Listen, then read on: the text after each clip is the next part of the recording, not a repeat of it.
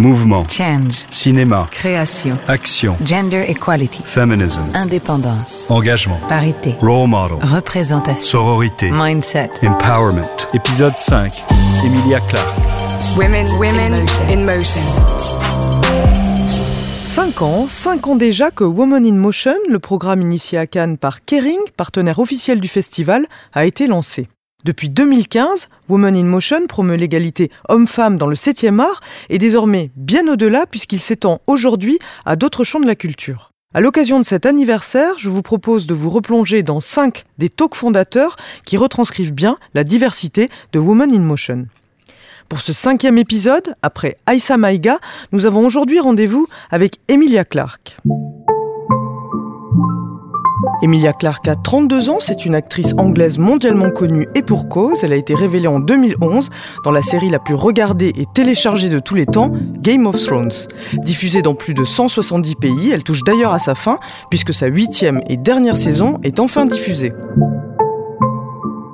Elle y joue le rôle de Daenerys Targaryen, la dernière représentante de la dynastie du Sud, en exil, qui veut reconquérir le trône de fer. C'est un des personnages favoris des fans de la série, badass, sexy, puissante, Emilia Clarke est rapidement devenue un rôle modèle pour de nombreuses jeunes femmes et adolescentes. Il faut dire que son évolution est vertigineuse au fil des huit saisons. La jeune fille un peu naïve, aux longs cheveux blonds peroxydés que l'on découvre dans les premiers épisodes, cède vite la place à la Khaleesi, déesse du peuple Drogo, et surtout mère toute puissante de trois dragons qui lui obéissent au doigt et à l'œil. Un rôle incandescent, c'est le cas de le dire, qui marque la naissance d'une actrice et la propulse dans quelques-uns des plus gros blockbusters d'Hollywood. On a vu Emilia Clarke dans Terminator Genesis auprès d'Arnold Schwarzenegger et plus récemment dans Solo, A Star Wars Story, le spin-off de la saga intergalactique. Et cette actrice, très demandée, est tout sauf consensuelle. Dans ses interventions, interviews, Emilia Clarke ne mâche pas ses mots et s'engage volontiers pour des causes caritatives ou pour la cause des femmes qui lui est très chère. En 2017, après l'éclosion de l'affaire Weinstein et du mouvement MeToo, elle a ainsi soutenu les actrices hollywoodiennes qui fondent le mouvement Time's Up pour lutter contre le harcèlement sexuel et promouvoir l'égalité homme-femme. Pour elle, on était bien face à une révolution des mœurs, un changement qui s'inscrivait de manière durable dans la société. MeToo et après?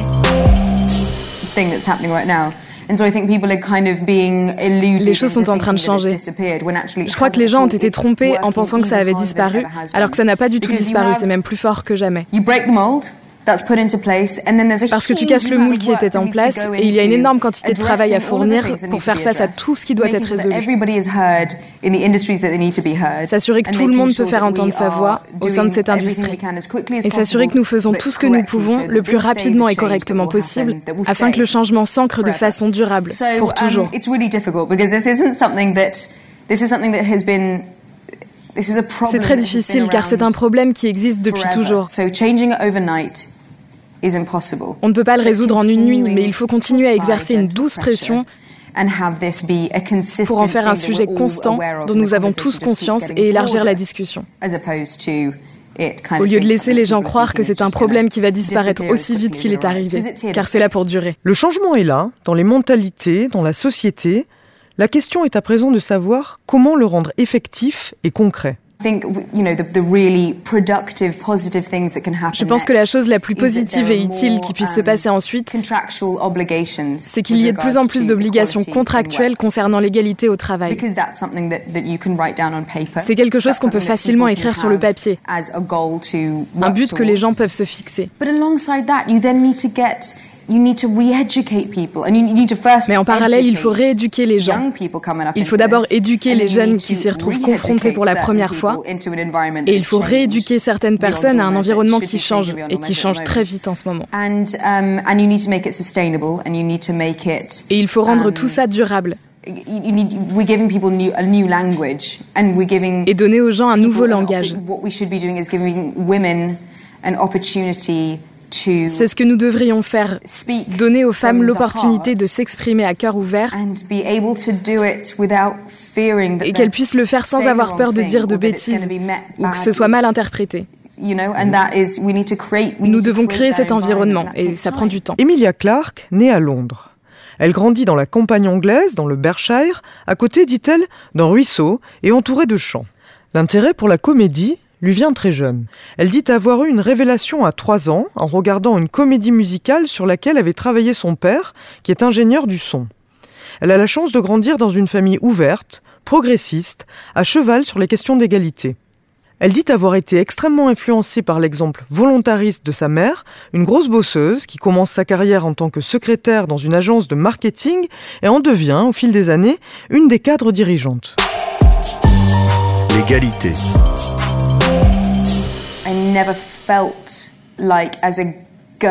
Je n'ai jamais ressenti en tant que fille que je ne pourrais pas faire tout ce que je voulais.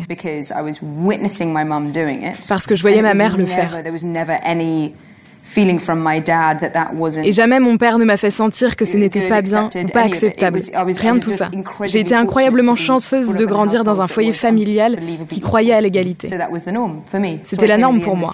Je suis rentrée dans l'industrie du cinéma en m'attendant à la même chose. Et son attente n'est pas déçue. En 2011, donc, après quatre auditions, elle raconte même avoir performé pendant l'une d'entre elles une anthologique Chicken Dance pour convaincre les directeurs de casting, Emilia décroche son premier rôle d'envergure dans Game of Thrones. Et la production est très claire dès le départ. À l'inverse des intrigues et des manigances qui font le sel de la série, Emilia touchera le même salaire que ses costars masculines. C'était mon premier job. Et je n'ai pas été discriminée parce que je suis une femme concernant mon salaire. Donc quand j'ai dû négocier pour un autre job, c'est choquant, c'est vraiment choquant. Ensuite, tu commences à creuser plus profondément et tu te rends compte que c'est là, omniprésent dans l'industrie. Donc je pense qu'au départ, l'important c'est surtout d'en être conscient et de dire, pouvez-vous juste vérifier? Parce qu'on n'a pas eu la même expérience, donc peut-être qu'on devrait se battre plus fort pour ça. Les stéréotypes de genre. Si l'on regarde Emilia Clarke via le spectre du genre, si l'on essaie d'analyser la position qu'elle occupe, on se rend compte que celle-ci est très intéressante, puisqu'elle semble à la fois souscrire au stéréotype d'une féminité classique, en 2015 le magazine Esquire la nomme la femme la plus sexy du monde, et qu'elle parvient également à incarner une féminité plus badass qui en fait un des rôles modèles de sa génération. À l'écran, Clark a en effet l'habitude d'incarner des femmes d'action, maîtresses de leur propre destin, ou prêtes à tout en tout cas pour le rester. C'est Sarah O'Connor qui se bat avec un flingue contre le robot le plus flippant de l'histoire dans Terminator, ou Kyra, l'amie d'enfance de Han Solo, qui rejoint un dangereux gang criminel. Des femmes fortes? L'actrice n'est pas tout à fait d'accord. J'incarne juste des femmes. Si elles ne sont pas fortes, alors que sont-elles Il y a une autre option, une option faible. Vous pensez que le personnage principal d'un film peut être faible? Ça ne vaut même pas la peine d'avoir cette conversation. Donc s'il vous plaît, arrêtons avec ce truc de femmes fortes. Soyons juste des femmes. Ou alors demandons qu'est-ce que ça fait d'incarner un personnage principal féminin dans un blockbuster? Ou qu'est-ce que ça fait de jouer un personnage avec du pouvoir? La liste peut continuer indéfiniment mais oui, ça m'énerve particulièrement parce que la question ne se pose pas pour les hommes forts. Donc à moins que je ne porte des armes sur moi sans le savoir, bref, changeons de sujet. Être soumise à des questions que l'on ne poserait pas à des hommes, faire l'objet de petites remarques qui ont l'air anodines sur la tenue, sur le physique, ne pas être prise au sérieux quand on donne un avis dans une réunion, dans une assemblée majoritairement masculine. Les femmes le savent.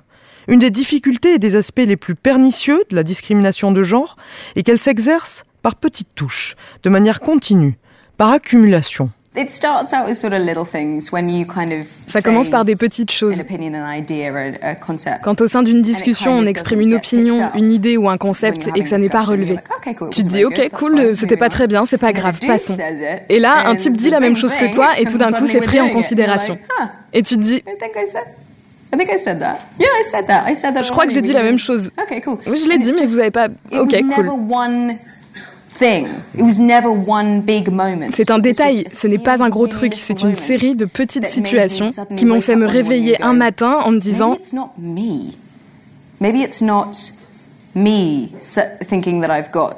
Peut-être que ce n'est pas à moi de croire que je peux faire mieux que ce que je fais déjà, de m'évertuer à faire du mieux possible. Um, Et c'est là que tu commences à réaliser tout ça. Mais je crois que le plus important, c'est d'être équipé du bon langage dont on a besoin pour pouvoir agir pour pouvoir s'exprimer, pour pouvoir être entendu, sans devenir agressive, sans provoquer un conflit inutile ou toutes ces choses-là. Parce que vient un temps où tu as besoin de le faire savoir. Croyez-moi à 100%. Et pourtant, je ne suis pas quelqu'un qui est naturellement Mis à part mon côté Calici, je ne suis pas une personne naturellement agressive. Je trouve les conflits au travail particulièrement difficiles, je deviens très émotive et ça ne me fait pas du bien. Et aussi parfois tu te dis, on doit juste faire notre boulot, il faut juste le faire. Et donc être inutilement agressive dans un tel contexte, je pense que ça n'aide pas. Ça n'est pas utile au débat um, et ça n'est pas utile pour ton travail ou pour travailler du mieux possible pour un féminisme inclusif. En 2014, Roxane Gay publie aux États-Unis un livre qui devient immédiatement un best-seller. Il s'appelle Bad Féministe. Dans cet essai fulgurant, écrit à la première personne, l'universitaire noir, obèse et bisexuel en appelle à un féminisme incluant, un féminisme vivant, humain, qui ne culpabilise pas. C'est dans cette même veine, dans ce même désir d'indulgence face à soi-même, face à ses propres actions, que s'inscrit aujourd'hui Emilia Clarke. Parfois tu te réveilles et tu te dis que tu n'en fais pas assez. Parce qu'il y a tellement à faire. Je le ressens personnellement, mais je ne suis que moi. Je suis une actrice, pas une politicienne. Um, je n'ai pas un diplôme en économie. Mais il y a des jours où tu te réveilles en disant ⁇ Je pourrais faire tellement plus ⁇ Et c'est une pensée récurrente que j'ai. Parfois, je me sens comme une mauvaise féministe parce que tu te réveilles et tu te dis, je vais juste respirer, lire le journal, juste prendre quelques minutes pour moi. Et je crois qu'on peut facilement se mettre la pression en disant chaque jour, je pourrais faire plus que ce que je fais déjà. Et je pense que d'autres femmes ressentent ça. Il faut essayer d'avoir le plus d'impact possible au bon moment pour soi. Et le faire du fond du cœur avec l'esprit ouvert, sachant que tu es en accord avec toi-même en le faisant. Et quand tu es fatigué et que tu dois te um, reposer, être capable de s'accorder ce repos sans se sentir trop mal. Voilà, c'est la fin de ce cinquième et dernier épisode de cette série anniversaire Woman in Motion. J'espère qu'il vous aura plu, qu'il vous aura fait réagir et donné envie d'échanger ou peut-être de vous replonger dans un des quatre autres épisodes de cette série, Agnès Varda, Jodie Foster, Salma Hayek ou encore Aïssa Maïga. J'invite celles et ceux qui auront envie d'en savoir plus à consulter la playlist Woman in Motion de la chaîne YouTube de Kering sur laquelle vous retrouverez tous ces talks en intégralité et en vidéo. On se retrouve très vite pour une nouvelle série de podcasts enregistrés pendant le prochain Festival de Cannes. Women, women in motion.